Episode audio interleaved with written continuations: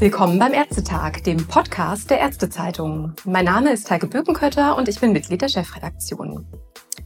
Von Ärztevertretern werden seit einiger Zeit immer lauter und vehementer Forderungen an die Politik formuliert. Es geht um die Sicherstellung der Versorgung und um sehr grundsätzliche Zukunftsfragen. Die Psychotherapeutenschaft scheint im Vergleich etwas leiser aufzutreten. Probleme gibt es aber auch hier. Der Bedarf an psychotherapeutischer Versorgung etwa ist deutlich größer als das Angebot.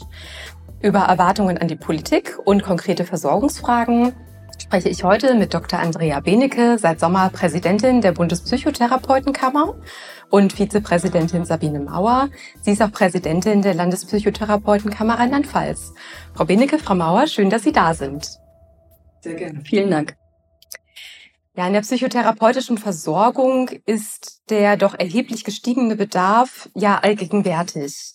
Die zahlreichen Krisen unserer Zeit haben die Situation sicherlich noch ein Stück weit verschärft und psychisch erkrankte Menschen warten teils sehr, sehr lange auf einen Therapieplatz. Gleichzeitig warten Sie ja darauf, dass die Politik tätig wird und ein Stück weit Abhilfe schafft. Und das ist eigentlich ja nur eine Baustelle. Ähm, wie bewerten Sie denn alles in allem die Stimmung innerhalb Ihres Berufsstandes? Würde ich sagen. Ähm, es ist äh, sehr deutlich, dass aus der Politik im Moment überhaupt nichts kommt, eigentlich seitdem die Politik, äh, diese Bundesregierung angetreten ist. Wir waren sehr erfreut, ähm, als im Koalitionsvertrag ja nun stand, dass die Wartezeiten verringert werden sollten, dass die psychotherapeutische Versorgung besser werden soll. Da waren wir ehrlich gesagt begeistert, weil das zum ersten Mal passiert ist, dass wir im Koalitionsvertrag so deutlich äh, aufgenommen waren, unsere Berufs-, unser Berufsstand. Aber seither ist eben nichts passiert. Und äh, wir schauen nach Berlin und warten auf ein Zeichen des Ministers und es tut sich leider überhaupt nichts. Und langsam macht sich ehrlicherweise auch ein bisschen Resignation breit, weil man auch nicht mehr so viel Zutrauen hat, dass sich da noch groß was bewegt.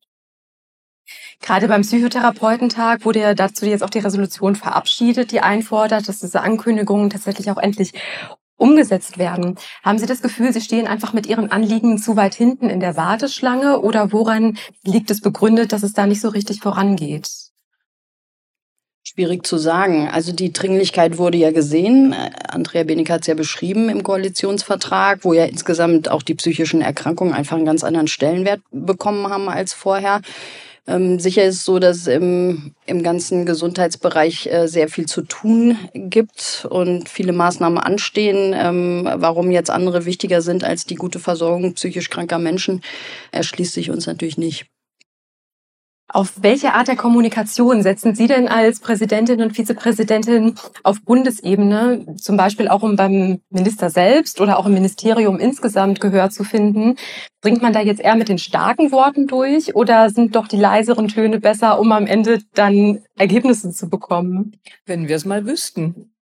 Es ist so, dass äh, tatsächlich weder das eine noch das andere bisher fruchtet. Äh, natürlich reden wir mit äh, Vertreterinnen äh, im BMG, Herr Lauterbach hat uns bisher nicht empfangen. Mit ihm persönlich konnten wir noch nicht reden. Aber unsere Anliegen, die, die Schwierigkeiten, die Probleme sind im BMG bekannt. Also da kann sich nun keiner rausreden. Äh, wir haben beim Psychotherapeutentag nun wirklich auch deutliche Worte gefunden, ähm, die auch direkt an den Minister dann adressiert in Form eines Briefes. Bisher haben wir da auch keine Reaktion. Das heißt, ähm, wir wissen tatsächlich im Moment nicht, wie wir den Minister überhaupt erreichen können. Starke Worte nutzen nichts, wie es scheint, und äh, leise Worte nutzen aber auch nichts, wie es scheint. Also wir sind damit ja auch nicht alleine. Insgesamt wird die Kommunikation ja als schwierig ähm, beschrieben. Wenn es Kommunikation gibt, hat man nicht das Gefühl, dass äh, unsere Argumente und das, wir haben ja auch ähm, klare empirische Befunde dazu, dass die irgendwie Gehör finden. Da werden eher so Sachen wieder ähm, vorgebracht, äh, die wir schon lange hören, die aber immer noch nicht wahr sind. Wir suchen das Gespräch noch auf anderen Ebenen. Das macht sehr viel auch Andrea Benecke natürlich und die anderen Kolleginnen im Vorstand. Viele Gesundheitspolitikerinnen sind sehr interessiert und sehr offen und unterstützen unsere Anliegen auch, aber BMG-Spitze ist eben schwierig. Ich denke, das äh, kann man wirklich sehr deutlich sagen. Die Unterstützung ist vehement, sie ist wirklich groß. Die Parlamentarier und Parlamentarierinnen, die wissen sehr wohl um unsere Probleme, um die Probleme der psychisch kranken Menschen hier in Deutschland. Die sehen das, die kriegen natürlich auch über ihre Landkreisbüros mit, wie stark die, die Suche, wie groß die Suche nach psychotherapeutischer Versorgung ist und dass man da nicht landet. Die wissen das sehr wohl, die unterstützen uns sehr. Aber im BMG stößt man auf eine Mauer, muss man sagen. Und da ist unser Eindruck schon, dass, äh, wie Sabine Mauer es schon angedeutet hat, dass da eher auch die Argumente der äh, Krankenkassen dann gehört werden, die mit den immer gleichen Mythen seit vielen Jahren auf dem Markt sind und versuchen äh, zu erklären, dass wir PsychotherapeutInnen ja schuld seien an dieser Misere. Würden wir nur mehr arbeiten, würden wir nur die anderen, die richtigen Patienten behandeln dann wäre alles besser. Ähm, das wird aber nicht wahrer, indem man es 20 Mal sagt. Schauen wir mal darauf, wie es denn eigentlich eine gute Bedarfsplanung letztendlich aussehen könnte, wenn sie reformiert wird. Wie stellen Sie sich denn eine geeignete Bedarfsplanung für die Zukunft vor angesichts des steigenden Bedarfs? Oder würden Sie sich sogar wünschen, dass man die Bedarfsplanung vielleicht ganz abschafft, weil einige KVen haben das ja sogar schon gefordert? Also wir, wir hätten gerne eine ordentliche Reform. Ähm, es ist eben unzumutbar, was wir an Wartezeiten haben. Übrigens auch im Bereich Kinder und Jugendliche, wo das ja noch mal dramatischer ist, wenn man lange warten muss. Und wir haben ja verschiedene Vorschläge auch gemacht, wie das quasi rechnerisch oder auch äh, organisatorisch äh, passieren kann, das ist im Grunde eine Frage des politischen Willens. Also welchen Weg man da genau geht, ja, Hauptsache, man kommt zum Ziel, äh, was wir schwierig finden. Karl Lauterbach hatte ja schon mal gesagt, dass man das doch über Sonderbedarfszulassungen irgendwie regeln kann. Das ist ehrlich gesagt Traumtänzerei, weil da müssen immer die Krankenkassen zustimmen. Und wenn die nicht zustimmen, dann gibt's eben keine Sonderbedarfszulassung. Ja, also das ist, glaube ich, so ein bisschen ähm, politische Augenwischerei, kann man fast sagen. Also eins, was wir uns wirklich wünschen würden, wäre, ähm, dass klare Aufgaben Stellungen an den GBA auch formuliert werden. Ähm, wenn man sagt, der GBA möge jetzt die Bedarfsplanung irgendwie reformieren und die Versorgung verbessern, dann äh, haben wir gemerkt aus der letzten Bedarfsplanungsreform, was dabei herauskommt. Ähm, das ist ein Tropfen auf den heißen Stein, das muss man ganz klar sagen. Äh, wir hatten Vorschläge gemacht vorab, ähm, die sind in keiner Weise gehört worden. Äh, der GBA hat dann im Laufe seiner, ich sage es mal wirklich auch verschleppten Bedarfsplanungsreform dann äh, selber eine Studie in Auftrag gegeben, die ausgewiesen hatte, dass 2400 neue Sitze geschaffen werden müssten, über das Bundesgebiet verteilt, im Wesentlichen aber in strukturarmen ähm, Gebieten. Und was kam heraus? Es waren knapp 800 Sitze, die dann in die Versorgung gekommen sind. Und da merkt man eben auch die Besetzung des GBA und die Einflüsse, die dort dann herrschen. Und da ist völlig klar, dass die Krankenkassen ähm, sich sehr gut haben durchsetzen können. Und Insofern ist unsere Forderung, wenn es eine neue Bedarfsplanungsreform geben sollte, dann bitteschön mit einer klaren Ansage. Wir haben einen Vorschlag gemacht eine sehr klare Ansage in diesem Fall, nämlich eine Reduktion der Verhältniszahlen um 20 Prozent. Das würden die 1600 Sitze ungefähr ergeben, die damals nicht in die Tat umgesetzt worden sind. Die würden entstehen äh, in der Tat in strukturschwachen äh, Gebieten, äh, wo es besonders dringend nötig wäre. Und das andere ist, da hat Sabine Mauer ja schon hingewiesen, auch drauf, dass wir unbedingt gucken müssen, dass die Versorgung von Kindern und Jugendlichen besser wird. Und da fordern wir eine eigene Beplanung so dass quasi die Bedarfsplanung im Bereich der Kinder- und Jugendpsychotherapeutinnen und Therapeuten entsprechend eine eigene Gruppe definiert. So ist es. Genau. Weil der Bedarf da so stark gestiegen ist? Also äh, der Bedarf war immer schon da. Wir sehen schon ja im, im Folge jetzt auch der multiplen Krisen eine Zunahme anscheinend an psychischer ähm, Belastung. Wir sehen aber auch natürlich äh, die, die Zunahme auch im Erwachsenenbereich, dass wir einfach eine geringere Stigmatisierung haben, dass bessere Diagnostik gemacht wird, dass die Bereitschaft, sich psychotherapeutische Hilfe zu holen, viel größer ist als vielleicht noch vor 10 oder gar 20 Jahren war und wir ja schon immer nur einen ganz, ganz geringen Bruchteil der Patientinnen mit einer sogenannten F-Diagnose, also einer psychischen Erkrankung, überhaupt psychotherapeutisch versorgt haben. Also wir waren ja immer schon ähm, deutlich drunter.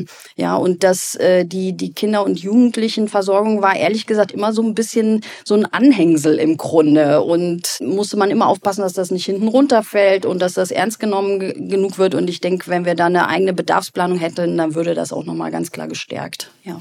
ja, und man könnte auch Kinder und Jugendliche besser versorgen, weil die haben ja nun nicht die Möglichkeit, weite Strecken zum Beispiel einfach mal so zurückzulegen zu allen möglichen Zeiten, sondern sie sind morgens in der Schule oder in der Kita, wie auch immer, und äh, sind am Nachmittag dann haben sie die Möglichkeit, äh, zur Psychotherapie zu kommen und dann eben nicht Gott weiß wohin. Äh, sie sind angewiesen oft auf öffentliche Verkehrsmittel. Alles das muss man ja berücksichtigen. Und das wäre natürlich mit einer eigenen Bedarfsplanung besser zu realisieren, als wenn man alles über einen Kamm schert und dann sagt, man kann auch mal eben 40 Kilometer fahren. Schauen wir noch mal auf alle Gruppen. Sie sagten schon, dass Hemmschwellen vielleicht ein Stück weit geringer geworden sind in der Vergangenheit.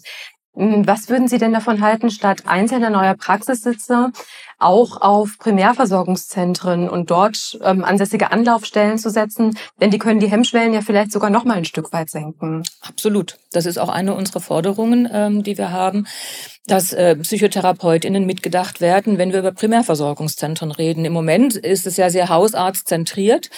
Ich finde, das ist ein bisschen kurz gesprungen.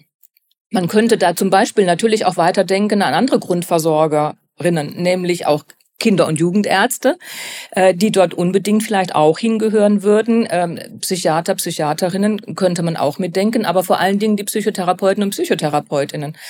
Weil dann könnten nämlich die Menschen, die sich schwer tun, ähm, in dieses System überhaupt reinzukommen, sind ja große Hürden damit verbunden. Man muss äh, suchen, man braucht vielleicht ein Internet, man braucht, früher hat man gelbe Seiten genommen und dann muss man telefonieren und man braucht ein ziemliches Durchhaltevermögen, um am Ende irgendwie auch mal eine Sprechstunde zu bekommen. Vom Therapieplatz reden wir noch gar nicht. Und wenn man denn dort in einem Primärversorgungszentrum wäre und man hätte dort seinen Ansprechpartner, seine Ansprechpartnerin in Form einer Hausärztin, dann wäre der Weg auch nicht weit zur Psychotherapeutin, wenn denn die Hausärztin sagt, äh, gucken Sie mal, ich glaube, da ist, da könnten Sie vielleicht noch mal andere Hilfe bekommen und drei Türen weiter wäre zum Beispiel so eine Möglichkeit. Und wenn dort offene Sprechstunden dann stattfinden könnten, wo man auch schnell einen ersten Kontakt hat, dann äh, glaube ich, könnte das ein wirklich ein Erfolg werden. Man muss ehrlicherweise sagen, dass das die Bedarfsplanung nicht unbedingt dazu führt, dass das nun alle Probleme löst, sondern wir würden, glaube ich, da Patientinnen eher erreichen, die im Moment in System gar nicht erfasst würden im Sinne von Wartezeiten oder sonst was, weil die da gar nicht landen. Nichtsdestotrotz wäre es für diese Menschen unglaublich wichtig, eine Anlaufstelle zu haben. Wie funktioniert denn generell die Zusammenarbeit mit Hausärztinnen und Hausärzten? Denn auch Hausärzte können bei entsprechender Qualifikation zum einen ja selbst Leistungen erbringen in der Richtung und äh, dann natürlich auch weiterleiten bei entsprechendem größeren Bedarf. Funktioniert das in der Praxis gut und inwiefern federt das vielleicht auch den gestiegenen Bedarf ein kleines bisschen zumindest ab? Also es ist ja so, dass äh, tatsächlich über 80 Prozent der F-Diagnosen, also der psychischen Erkrankungen von Hausärztinnen gestellt werden. Das heißt, die sind schon immer noch primäre Ansprechpersonen im Kinder-Jugendalter, die PädiaterInnen. Und die Zusammenarbeit ähm, klappt in der Regel sehr gut, auch dann im ähm, weiteren Verlauf der Behandlung. Nur können die Hausärztinnen ja auch keine Psychotherapieplätze herbeizaubern. Also die machen schon dann für viele so eine Grundversorgung ähm, und äh, leiden, glaube ich, natürlich selber dann unter den Grenzen, die dieser Grundversorgung natürlich gesetzt sind. Das ist ja keine Psychotherapie, wie wir sie kennen und wie sie leitliniengerecht wäre. Ähm, aber insgesamt ist die Zusammenarbeit gut, ja. Gibt es denn da Möglichkeiten, wie man die Zusammenarbeit ein Stück weit noch verbessern könnte oder wo man da noch ansetzen könnte? Also ich glaube, für uns wäre interessanter, sage ich mal, oder für die Menschen mit psychischen Erkrankungen äh, gar nicht die Hausärztin, sondern die Zusammenarbeit mit den ähm, Psychiaterinnen. Natürlich äh, vor allem, wenn es dann auch um medikamentöse Mitbehandlung geht oder viele haben ja auch somatische Erkrankungen, wo sowieso dann immer mitgeguckt werden muss. Und wir haben ja auch ähm, zunächst mal begrüßt, dass die Komplexbehandlung jetzt eingeführt worden ist. Äh, wir kritisieren aber hart die Bedingungen und das Ausmaß an Bürokratie und sehen eher, dass es wieder verunmöglicht wird, anstatt diesen Menschen, die wirklich eine intensivere und auch viel stärker interdisziplinäre Hilfe äh, brauchen, dass die gescheit unterstützt werden. Also das würde ich sagen, ist für uns noch stärker im Fokus, weil die Zusammenarbeit mit den Hausärztinnen läuft. Das denke ich auch. Die läuft sehr gut. Äh, was wir von Hausärztinnen äh, hören, ist eher das große Problem, dass wenn sie bei einem ihrer Patientinnen ähm, Bedarf sehen an Psychotherapie, dass auch da dann der Weg in die Psychotherapie einfach schwer ist. Ähm, selbst wenn sie Kooperationen haben mit äh, psychotherapeutischen Praxen, selbst wenn es da ähm, gute Zusammenarbeit gibt, ist es doch so, dass eben auch keine Psychotherapeutin sich mal eben einen Platz äh, basteln könnte. Äh, das ist einfach limitiert und darunter leiden die Hausärztinnen dann schon auch, dass sie sehen, dass ihre Patientinnen nicht adäquat versorgt werden. Das ist ein großes Problem, aber da sind wir endlich mit den Hausärzten und Hausärztinnen wirklich so sehr einig, dass im Grunde da ähm, ein Mangel ist, der unbedingt behoben werden muss. Da sind wir aber nicht Stichwort Bedarfsformen. Wir sehen natürlich auch mit Sorge, ähm, dass die Hausärztinnen oder die hausärztliche Versorgung insgesamt ja auch immer mehr ausdünnt. Genauso wie die psychiatrische Versorgung immer mehr ausdünnt. Ähm, es gibt ganze Landstriche, wo es keine psychiatrische Versorgung mehr gibt. Ähm, auch in den Städten ist es ein Riesenproblem, äh, dort einen Platz zu bekommen.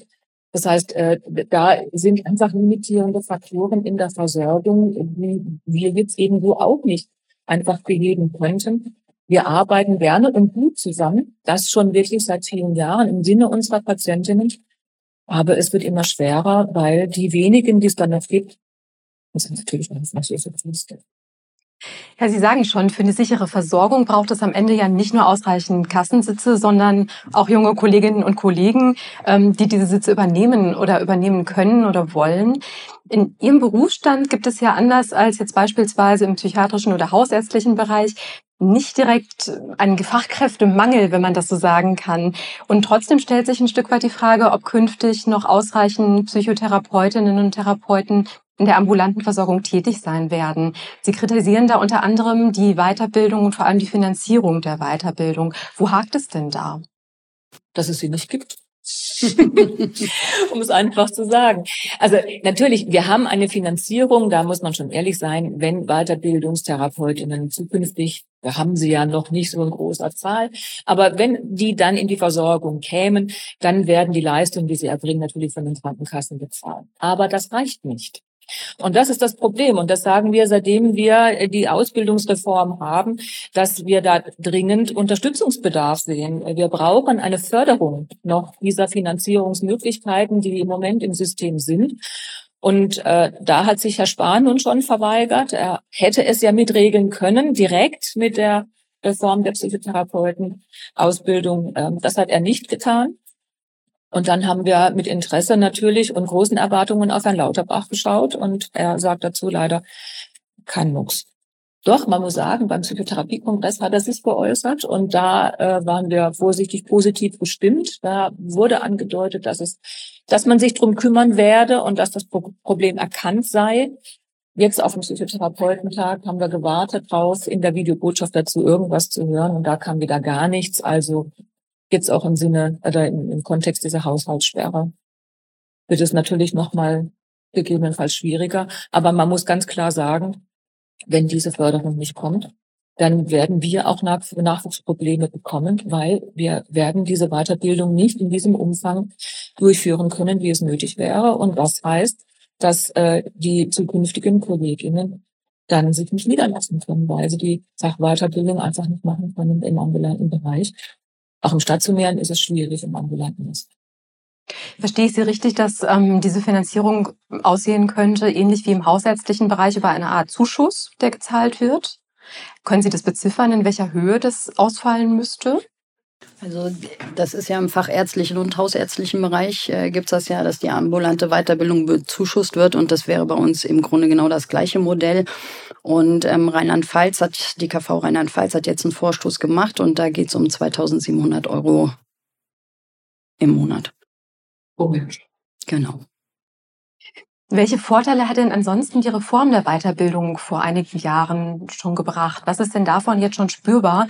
Denn die äh, Bundespsychotherapeutenkammer hatte das ja damals auch durchaus gefordert und unterstützt, dass es diese Reform gibt. Also wir merken jetzt, äh, die Studiengänge sind ja umgestellt worden. Das war ein Teil dieser Reform dass äh, unsere Ausbildung, die postgraduale, die wir bisher haben, abgeschafft wird und dann weicht einer Ausbildung in Form eines Studiums äh, dieses Studium ist deutlich spezifischer, als es das Psychologiestudium früher war. Das heißt, äh, die Kolleginnen und Kollegen, die dann auf den Markt kommen, die dann einen Master haben und dann anschließend ihre Approbation machen können, die sind äh, schon deutlich qualifizierter, um mit Menschen umzugehen. Die haben schon viel mehr Praxis als das Psychologiestudium vorher gebracht hat. Das ist ein Vorteil ganz bestimmt. Aber es ist halt nur die Hälfte, wenn man so will. Ja, das, was es danach braucht, ist eigentlich die Weiterbildung, wie man sie im ärztlichen Bereich ja auch kennt, wo man dann seine Facharztweiterbildung macht. Das ist bei uns dann genau das Gleiche. Und da findet dann die Qualifizierung statt im stationären wie im ambulanten Bereich in Bezug auch auf die Psychotherapieverfahren, die man ja beherrschen muss, um dann anschließend auch wirklich gut versorgen zu können. Das äh, fordern natürlich die Krankenkasse, wenn sie Psychotherapie finanzieren sollen. Das fordern wir auch äh, im Sinne unserer Patienten. Wir können uns nicht mit schlechter Qualität zufrieden geben. Dafür haben wir Sorge getragen im Rahmen dieses Studiums, das ich wirklich gut gelungen finde. Und wir haben dafür Sorge getragen im Rahmen unserer Musterweiterbildungsordnung, die ja in den Ländern jetzt auch umgesetzt ist, weitestgehend so dass wir im Grunde die, die Grundlagen geschaffen haben. Jetzt muss es bloß noch so weit kommen, dass die äh, Absolventinnen dann auch die Weiterbildungsplätze finden. Und daran hapert es gerade in großen Stil. Im stationären Bereich genauso wie im ambulanten?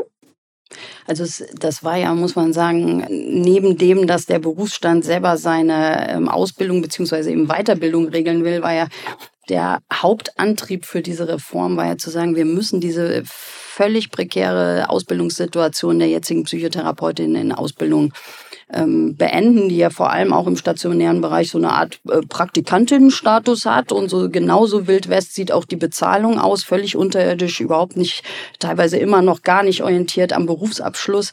Und äh, wie gesagt, das war ja der Hauptauftrag und ähm, dafür kämpfen wir jetzt natürlich, dass im stationären Bereich ähm, angemessene Arbeitsplätze, Arbeitsverhältnisse geschaffen werden, die natürlich auch sozialversicherungspflichtig sind und eine angemessene Vergütung bekommen.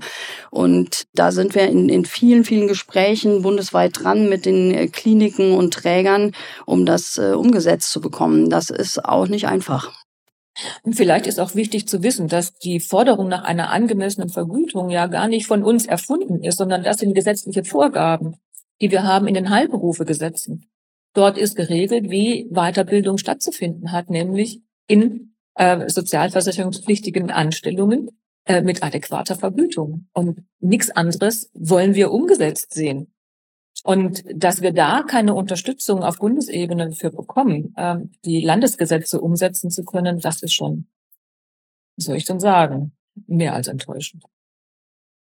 Vielleicht über die Weiterbildung nochmal hinaus ein Blick in den stationären Bereich. Ähm, die Personalausstattung dort ist und war ja eigentlich dauerhaft Thema. Jetzt sollte die äh, Richtlinie Personalausstattung in Psychiatrie und Psychosomatik da ein Stück weit Abhilfe verschaffen. Jetzt hat der GBA aber die Frist für die Einrichtungen verlängert, bis diese Vorgaben entsprechend auch umgesetzt werden sollen. Also im Grunde haben die Einrichtungen jetzt einfach mehr Zeit, bis sie diese Vorgaben erfüllen müssen. Welche Hoffnungen setzen Sie denn vielleicht trotz alledem in diese Richtlinie? Bringt die am Ende die Hilfen, die es braucht, um die Personalausstattung adäquat zu gestalten? Ich glaube, man muss mal zwei Sachen auseinanderhalten. Das eine ist, dass ähm, ich glaube, unzweifelhaft alle zustimmen, ähm, auch Patientinnen und Patienten, dass diejenigen, die stationär behandelt werden müssen, weil es keinen anderen Weg gibt, um gut versorgt zu sein, dass die einen hohen Bedarf haben an Versorgung, an psychiatrischer, an pflegerischer, wie auch an psychotherapeutischer.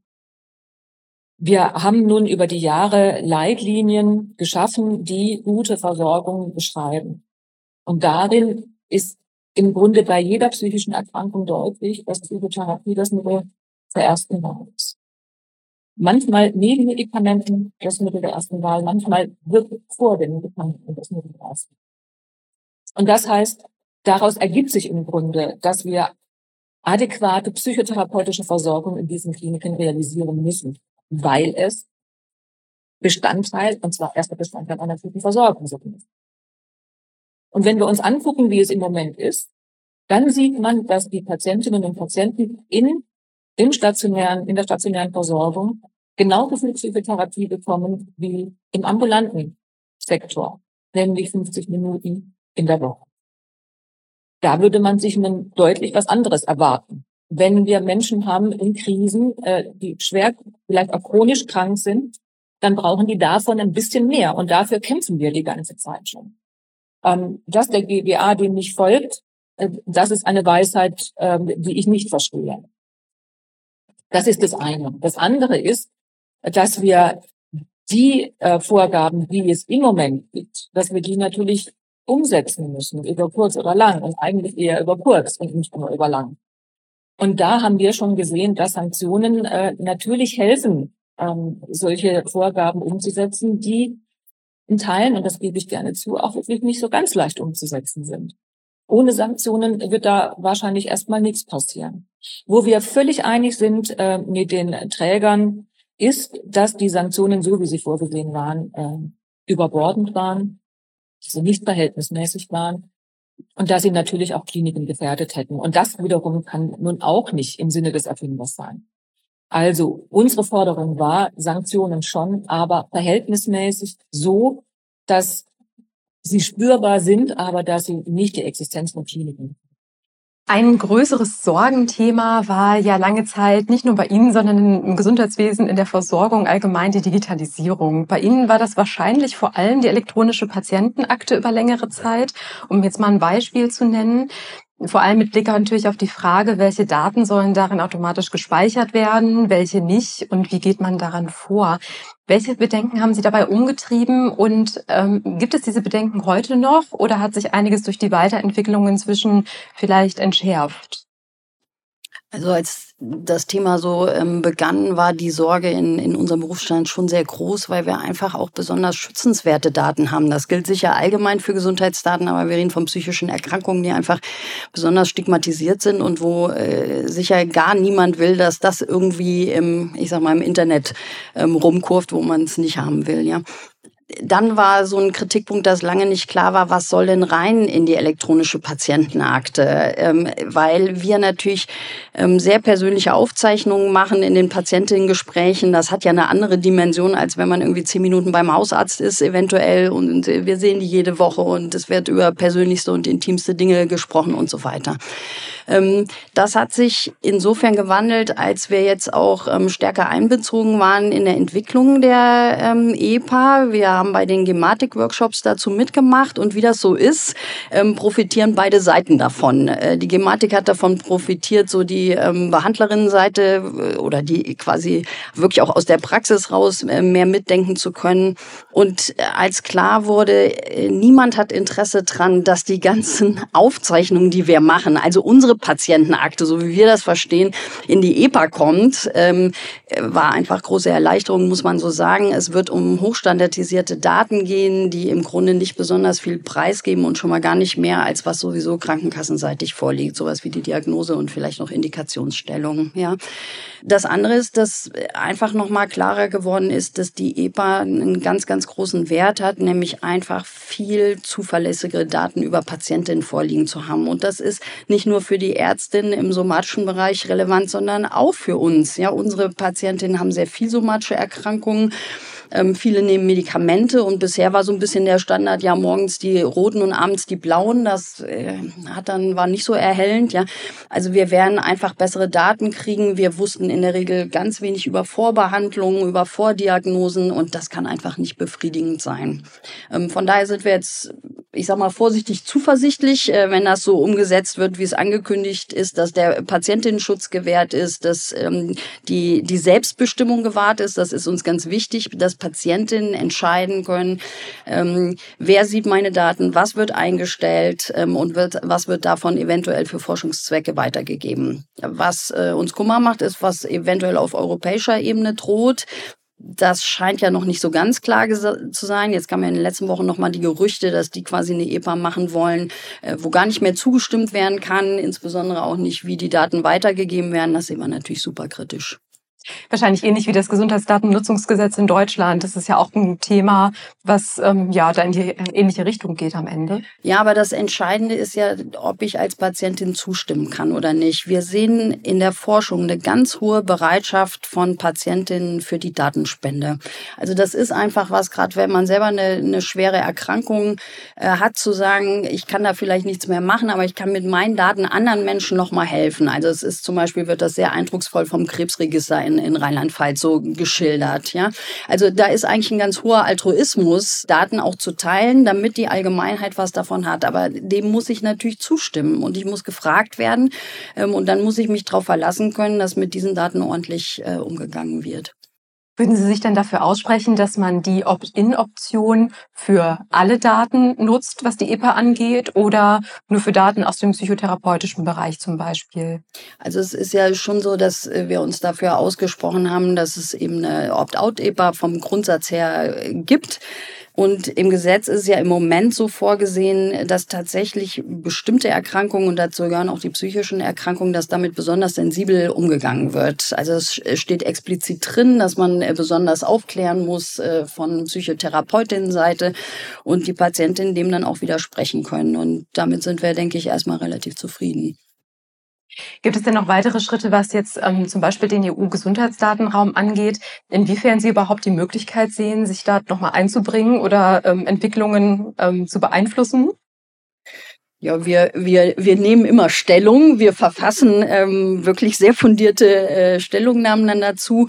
Aber ich würde mal tippen, dass unser Einfluss da doch sehr gering ist. Äh, ich denke, das wird auch auf ganz anderen Ebenen äh, verhandelt. Ich kann nur darauf hoffen, dass das deutsche Gesundheitswesen dann insgesamt vielleicht den Schulterschluss sucht, um da entsprechend überhaupt Einfluss nehmen zu können.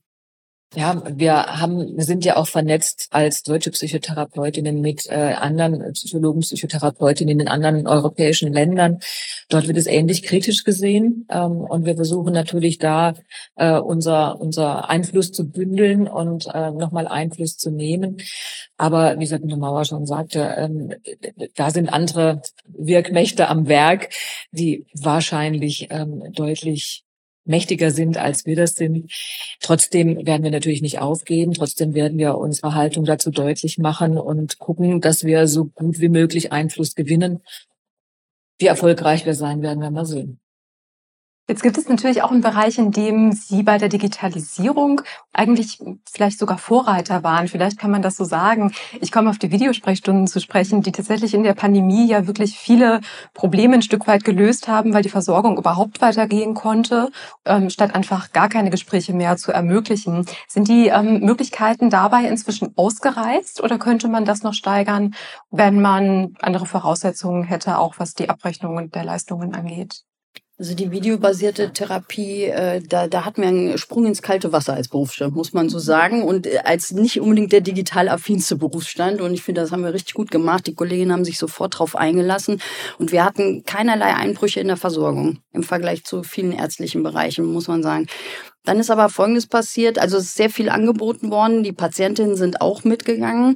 Ähm, aber die meisten Patientinnen wollten auch wieder in die Praxen zurück. Also diese Praxis als, als wirklich sicherer Raum, ähm, Privatheit zu haben und sich da auch konzentrieren zu können auf, auf diese, ich sag mal, inneren Anliegen und die Probleme, die man hat ähm, das ist nochmal ganz deutlich geworden. Und was wir jetzt haben, ist ähm, eher so eine gemischte Versorgung die auch oft so vielleicht durch einen gewissen Pragmatismus mitgedacht ist. Also vor allem, wenn die Patientinnen von weit her kommen, dass man sagt, man macht so und so viele Stunden ähm, face-to-face -face in der Praxis und wenn es eben schwierig ist oder die Bahn fährt mal wieder nicht oder das Wetter ist schlecht, ähm, dann steigt man auf digital um und diese, diese Blended Therapy ähm, das klappt ziemlich gut, würde ich sagen, wird auch sehr pragmatisch gemacht. Abrechnungsmäßig ist das alles unproblematisch. Ähm, was eher interessant ist, ist die Entwicklung, dass es schon ähm, gewisse, ja, vielleicht auch Institutionen gibt, die reine videobasierte Therapie anbieten möchten, ausschließlich. Das geht von unserer Berufsordnung bisher eigentlich nicht, muss man sagen. Und ähm, wir sehen das insofern kritisch, dass wir sagen, es sollte auf jeden Fall eine Praxisstruktur auch hinterlegt sein, dass wenn ich eine Krise habe als Patientin, äh, insbesondere auch sowas wie Suizidalität, aber auch andere Krisen, ich doch in die Praxis kommen kann, dass ich regional verankert bin als Therapeutin. Ich muss Mitbehandlerinnen kennen, ich muss wissen, ähm, wie die Jugendhilfe tickt, äh, also Kinder-Jugendbereich zum Beispiel, die Schulen und so weiter. Ähm, wo sind die äh, Kliniken, die in Frage kommen, ähm, so dass wir eine Entkopplung von, von Praxis und digitalem Therapieangebot ganz kritisch sehen. Ja, und äh, da sind wir gerade inhaltlich auch nochmal dran, auch was die Berufsordnung angeht. Und das wird sich sicher im nächsten Jahr ähm, auch entscheiden, welche Haltung wir da einnehmen. Und wir haben in dieser Zeit auch gemerkt, dass nicht jede Patientin und jeder Patient äh, digital versorgt werden kann. Ähm, nicht jeder hat die Infrastruktur zu Hause. Also sprich, das Laptop, das dann funktioniert. Nicht jeder hat ein Internet, was so gut funktioniert, dass man da auch vernünftig dann eine Videosprechstunde machen kann. Es gibt auch Wohnverhältnisse, die es nicht erlauben, dass man einen Rückzugsort hat, wo man alleine reden kann, ohne dass irgendjemand mithört. Alles das sind Faktoren, die natürlich ganz wichtig sind, um sagen wir, eine, eine gute Versorgung auch digital sicherstellen zu können. Das hat nicht jede und jeder und deswegen brauchen wir die Praxis. Neben dem, was Sabine Mauer schon gesagt hat, man muss in Krisen auch reagieren können, man muss die Infrastruktur vor Ort kennen, sodass man auch Patientinnen und Patienten weiter schicken kann, weiter vermitteln kann in ähm, andere Versorgungsbereiche jenseits von Psychotherapie. Und insofern äh, muss man auch nochmal sagen, dass diese, was auch mal gerne herbeigezitiert wird, wenn wir nur alle mehr Videosprechstunde machen würden, dann äh, würde die Bedarfsplanung ja auch nicht so dramatisch aussehen und dann müsste man da ja auch gar nicht mehr so viel machen. Das ist natürlich ein Trugschluss, weil auch äh, eine digitale äh, Therapiestunde 50 Minuten umfasst. Ähm, wir, wir kriegen deswegen trotzdem nicht mehr Patientinnen und Patienten versorgt, weil wir immer noch die 50 Minuten aufwenden wollen und müssen. Ähm, und jeder Patient, jede Patientin hat darauf ein Recht. Und da können wir uns auch nicht beschneiden. Also mehr Therapieplätze darüber ähm, gibt es nicht. Äh, wir brauchen uns auch nicht Gedanken darüber machen, dass wir dann äh, nicht mehr so viele Psychotherapeutinnen ins System bräuchten. Nein, überhaupt nicht. Das ändert alles gar nichts. Es hilft nur, eben flexibler zu sein, eher auf äh, Patientinnen Wünsche auch eingehen zu können.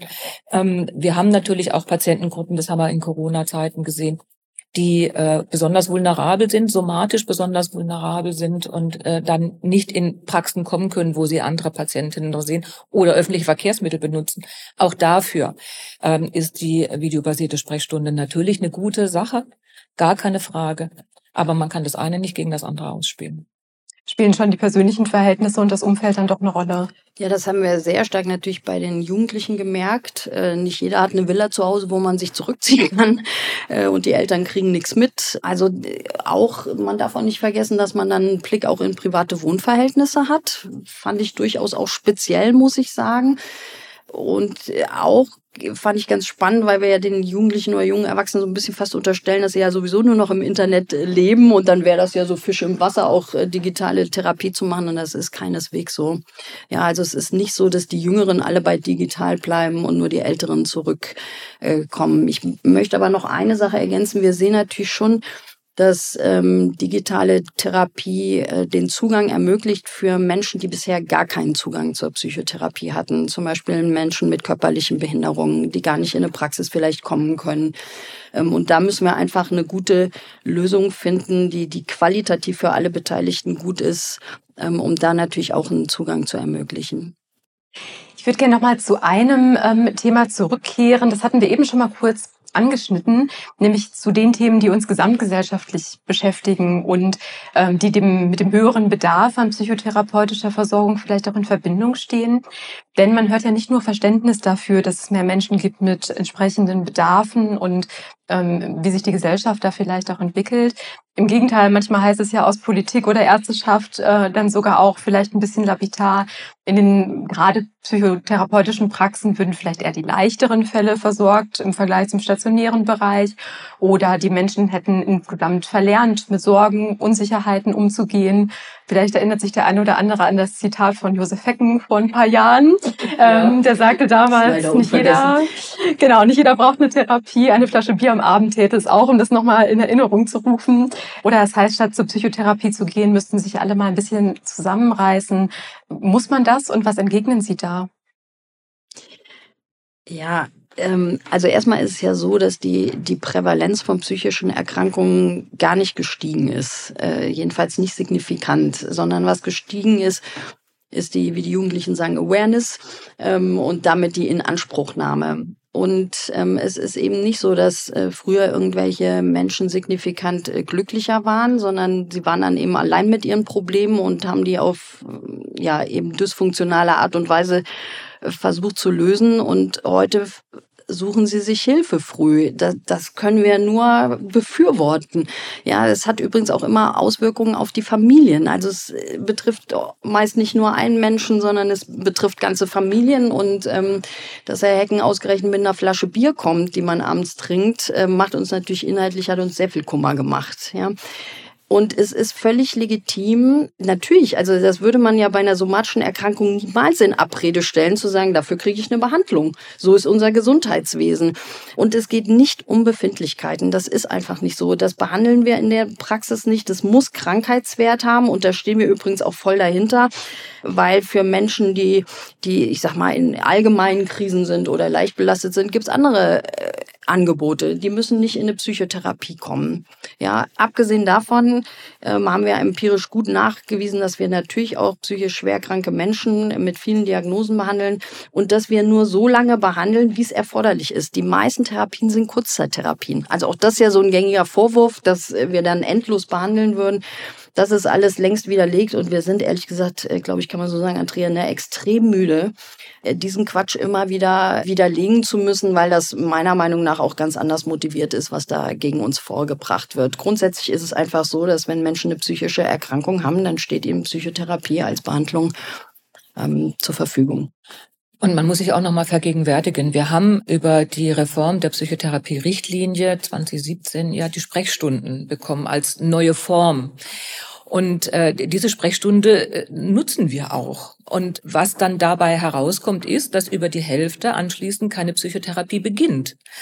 Das heißt, wir machen genau das, was da gefordert wird. Wir, wir befassen uns mit dem einzelnen Menschen und schauen, äh, ist er psychisch erkrankt oder eben nicht? Ist es eine Belastung, die da vorliegt, die man vielleicht auch anders in den Griff bekommen kann? Und dann empfehlen wir die dafür passende Form äh, von Beratung, Behandlung, wie auch immer. Nur diejenigen, die dann eine psychische Diagnose bekommen, die kommen überhaupt ins System. Und dafür reichen letztlich unsere Kapazitäten schon nicht. Es ist nicht so, dass wir ich sage es mal, jeden, äh, der sich ein, ein bisschen schlecht fühlt, was uns ja immer unterstellt wird oder auch gerne unterstellt wird, dass wir die in Therapie nehmen. Nein, es sind die psychisch kranken Menschen und die, wie Sabine es auch gesagt hat, die haben ein Recht auf Versorgung. Und äh, dazu stehen wir. Übrigens kämpfen wir ja auch, was die äh, Bedarfsplanung und Versorgung angeht, vor allem für diese Menschen, weil unser Berufsstand ist im Moment ganz gut versorgt. Also wir sind überhaupt nicht auf der Suche nach Patientinnen. Da kann gar keine Rede von sein. Ähm, und die Kolleginnen kommen auch ganz gut in die Niederlassung in der Regel. Also die sind jetzt auch nicht auf, auf Jobsuche, ja, äh, sondern weil sie ganz am Anfang fragten, wie sieht es eigentlich im Berufsstand aus? Äh, das ging ja so ein bisschen in die politische Richtung. Aber wenn man die Niedergelassenen anguckt, ähm, die könnten ja sagen, das ist uns im Grunde ja egal, weil unsere Praxis ist voll, mein Einkommen ist gesichert, ähm, ich kann da meinen Job gut machen. Aber wir sind wirklich belastet, weil wir so viele Anfragen kriegen und diese wirklich unglücklichen und belasteten Menschen, die verzweifelt sind am Telefon haben und nicht mehr wissen, wo wir sie hinschicken sollen. Und das macht auch als Psychotherapeutin was mit einem. Und das ist, warum wir uns einsetzen. Was sich in der Gesellschaft ansonsten ja verändert, ist ähm, nicht nur der Umstand, dass die Zeiten fordernd sind und dass sich insgesamt viel verändert. Ich habe das Gefühl, es gibt auch immer mehr Themen und Fragen, die unheimlich stark polarisieren und über die auch nicht mehr nur ähm, sachlich diskutiert wird, sondern im Gegenteil, bei denen Debatten oftmals auch in Aggressionen umschlagen. Gibt es verschiedene Themen. Also ich würde sagen, ein Beispiel könnte Transgender sein. Ein weiteres Thema ist bestimmt auch Klimawandel, Umweltschutz, ähm, diese Themen. Wie schlägt sich diese Entwicklung in Ihrem Berufsalltag nieder? Bemerken Sie das?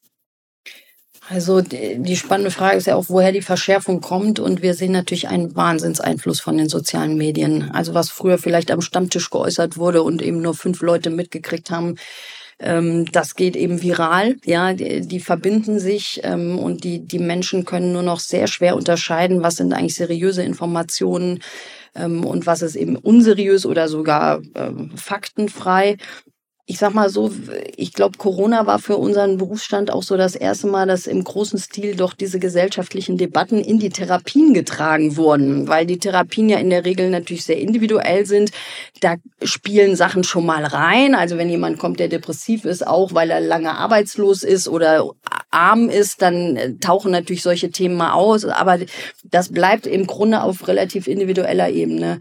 Und die Corona-Pandemie hat natürlich da ähm, eine Situation gebracht, wo eventuell man ja in der Praxis sich dann auch als ja eher wissenschaftlich orientiert auf Corona blickend und vielleicht eine Patientin, die gesagt hat, das gibt's alles gar nicht, ne? Und und ähm, ja, Impfung macht schlimme Dinge und ähm, so, und dann hatte man das, hatte man das plötzlich in den Therapien. Und das hat uns echt vor Herausforderungen gestellt. Das muss man wirklich sagen. Ähnlich war das dann so ein bisschen mit dem äh, Russland, also Krieg gegen die Ukraine durch Russland. Und viele Kolleginnen haben eben geschildert, dass, dass plötzlich sich da, äh, sie da gucken müssen, wie kommen sie auch mit diesen ähm, politischen Äußerungen der Patientin zurecht. Wir müssen ja neutral sein, wir müssen uns politisch abstinent verhalten. Aber natürlich macht das auch was mit der Therapie. Also das ist eine, eine Entwicklung, glaube ich, die wir so stark vorher nicht hatten, oder Andrea? Ja, so würde ich es auch sehen. Und äh, wenn man dann den Blick wendet aufs Klima, dann kommt natürlich noch dazu, da haben wir die gleichen Debatten und äh, die gleichen Herausforderungen, aber noch eine dazu, nämlich wir sind ja selber Teil auch als Psychotherapeutinnen ähm, dieses Wandels, dieser, dieser Klimakatastrophe. Äh, wir sind gleichermaßen mit betroffen und müssen auch da nochmal einen Weg finden, uns selber zu positionieren für uns selber äh, einen Weg zu finden, mit diesen äh, katastrophalen Entwicklungen umzugehen, die wir natürlich am Horizont sehen und eigentlich schon nicht mehr am Horizont, sie sind schon ziemlich nah. Und gleichzeitig aber für unsere Patientinnen und Patienten, die damit auch schlecht zurechtkommen, äh, wiederum Halt geben zu können und haltgebend wirken zu können. Und das ist äh, schon nochmal eine Herausforderung, die wir als Personen letztlich auch in diesem Kontext dann zu bewältigen haben und als Therapeutinnen. Es hat auch zur Debatte nochmal stärker geführt, wie, wie politisch unser Berufsstand eigentlich sein darf und sein muss. Also jetzt nicht die einzelne Psychotherapeutin in der Praxis, da ist das relativ klar auch durch die Berufsordnung geregelt. Aber ähm, wie stark müssen wir uns eigentlich auch äußern als Expertinnen für psychische Gesundheit? Und ich finde, das haben wir auch nochmal angezogen. Ähm, wir sind auch, finde ich, sehr klimaengagiert. Äh, wir haben das in Rheinland-Pfalz ja besonders brutal erlebt, muss man sagen, durch die Ahrtal-Katastrophe und da wirklich auch dezidiert äh, Forderungen an die Politik heranzutragen. Jetzt vielleicht nicht, was konkrete Politik angeht, aber äh, eben die großen Linien und zu sagen, das hat so massive Auswirkungen auf die psychische Gesundheit, da müssen wir uns zu äußern. Und das wird äh, von der Politik, glaube ich, auch noch nicht so in diesem Umfang gesehen, wie es gesehen werden müsste.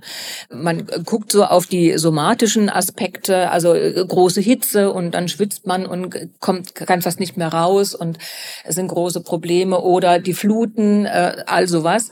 Aber die psychischen Belastungen, die damit einhergehen und die psychischen Erkrankungen, die werden so noch nicht gesehen. Da fand ich unsere rheinland-pfälzische Regierung damals, als es ums Ahrtal ging, schon sehr progressiv, um es mal so zu sagen. Die haben nämlich damals gleich gesagt, da brauchen wir psychotherapeutische Unterstützung, weil Klar ist, natürlich sind da jetzt erstmal Verletzungen, da, es gab auch Tote ähm, und viele Menschen körperlich verletzt. Aber das ist etwas, gerade diese körperlichen Verletzungen, die werden heilen. Wir haben dann ein gutes medizinisches System. Aber die psychischen Belastungen und äh, Verletzungen, die da mit einhergegangen sind, dass man die in den Blick nehmen muss und das von Anfang an. Und das war da schon sehr im Bewusstsein und das fand ich wirklich ähm, sehr fortschrittlich und sehr gut. Wir haben dann ja auch mehrere Sonderbedarfszulassungen bekommen dort im Ahrtal, wobei man sagen muss, dass trotzdem äh, die Kolleginnen und Kollegen auch im weiteren Umkreis nach wie vor unglaublich nachgefragt sind und unter ganz, ganz, ganz hohem Druck ähm, psychotherapeutische Arbeit jeden Tag dort leisten. Wenn Sie sich jetzt politisch äußern, ähm, tut man das ja gerade in der Standespolitik naturgemäß pointiert. Man will ja seine Meinung kundtun. Spüren Sie Aggressionen auch Ihnen persönlich gegenüber, was das angeht? Nee, Aggressionen würde ich es nicht sagen. Viel Skepsis, manchmal ja schon auch klare Äußerungen wie, äh, das ist doch alles Quatsch. So äh, schlimm ist es doch gar nicht. Stellt euch doch mal selber auch als Berufsstand nicht so an. Tut euren Teil dazu. Ähm, das höre ich schon. Aber Aggressionen, nein, das habe ich nicht erlebt. Ich glaube, die, die Psychotherapeutinnen, zumindest in der allgemeinen Bevölkerung, genießen auch eher ein, ein positives Ansehen. Ähm, wir merken das nur bei einzelnen Themen und das ist im Moment natürlich ganz klar Transidentität. Und dann geht's über die sozialen Medien geht's massiv zur Sache mit persönlichen Anfeindungen und auch äh, gegen den Account der Bundeskammer. Also das betrifft ja nicht uns alleine, aber da schlägt es halt voll durch. Ja. Haben Sie da Rezepte entwickelt, wie Sie damit im Alltag umgehen? Ja, da braucht man schon gute Nerven. Dickes ähm, Fell. Ja, sehr dickes Fell. Das ähm, hat durchaus auch so Auswirkungen, dass äh, zum Beispiel die Praxen dann negativ bewertet werden im Internet oder die, die eigenen Bücher negativ bewertet werden.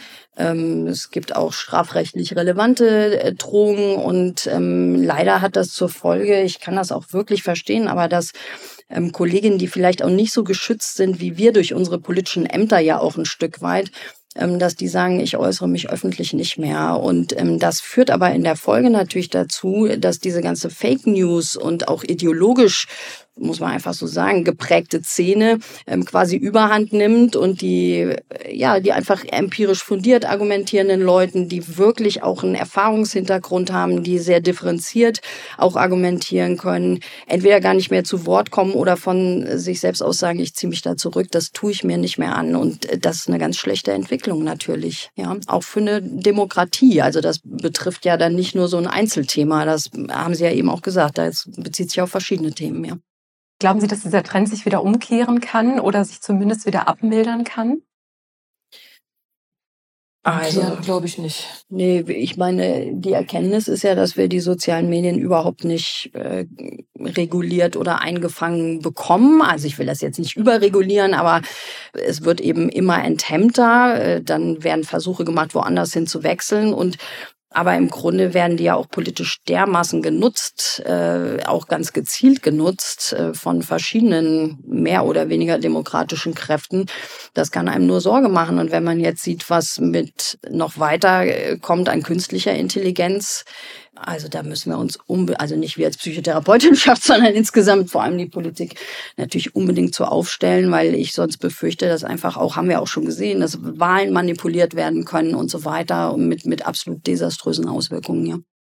Also ich denke, wir sind halt da so beim ähm, gesamtgesellschaftlichen Problem. Und ich glaube, was uns alle miteinander sehr beschäftigen muss, uns Psychotherapeutinnen dann natürlich ganz genauso, ist die Gefahr der für die Demokratie, die sich aus ganz vielen Quellen speist. Ähm, diese große Verunsicherung, die dazukommt und die letztlich auch anfällig macht dann für, ich sage es mal, einfache Lösungen und äh, klare Schuldzuweisungen. Ja, und wenn der dann nicht mehr da ist und wenn der das nicht mehr tut, dann ist das Problem gelöst. Nein, so ist es natürlich nicht. Aber gerade unser politisches Umfeld, unser gesellschaftliches Umfeld ist nicht dafür gemacht, gerade, dass wir gut durch Krisen kommen, dass wir gefestigt letztlich mit unserer Demokratie umgehen und ähm, da den Anfängen wehren. Ich sehe uns da wirklich vor großen Herausforderungen in den nächsten Jahren weil ich sehe nicht, dass sich das umkehren lässt. Wir brauchen gute Ideen, wie man es vielleicht eher noch in den Griff kriegen kann. Ob das gelingt, ich glaube, das ist völlig offen. Und insofern müssen wir uns, glaube ich, wirklich eher hinbewegen äh, dahin, wie können wir unsere Demokratie wehrhaft machen und wie können wir uns, und das geht dann im Kindes- und Jugendalter im Grunde los, wie können wir uns da gut aufstellen und äh, unsere Demokratie schützen. Und gerade wenn man dann Kinder und Jugendliche, insbesondere Jugendliche, denke ich, dann alleine lässt und äh, diesen sozialen Medien überlässt und den Einflüssen, die sonst woher kommen und das nicht weiter kontrolliert, und da rede ich dann vielleicht auch von den Eltern, dann sehe ich schwarz, muss ich ehrlich sagen. Da sehe ich große Probleme auf uns zukommen. Wir müssen da wirklich über die Schulen auch schauen, dass wir ähm, einen guten Demokratieunterricht letztlich äh, bekommen und uns wehrhaft machen insgesamt. Ja, so sind es dann nicht nur die Versorgungsthemen, die da sehr grundsätzliche Fragen aufwerfen. Frau Bindecke, Frau Mauer, vielen Dank für Ihre Einschätzungen und für das Gespräch. Und auch Ihnen vielen Dank fürs Zuhören. Bis zum nächsten Mal beim Ärztetag.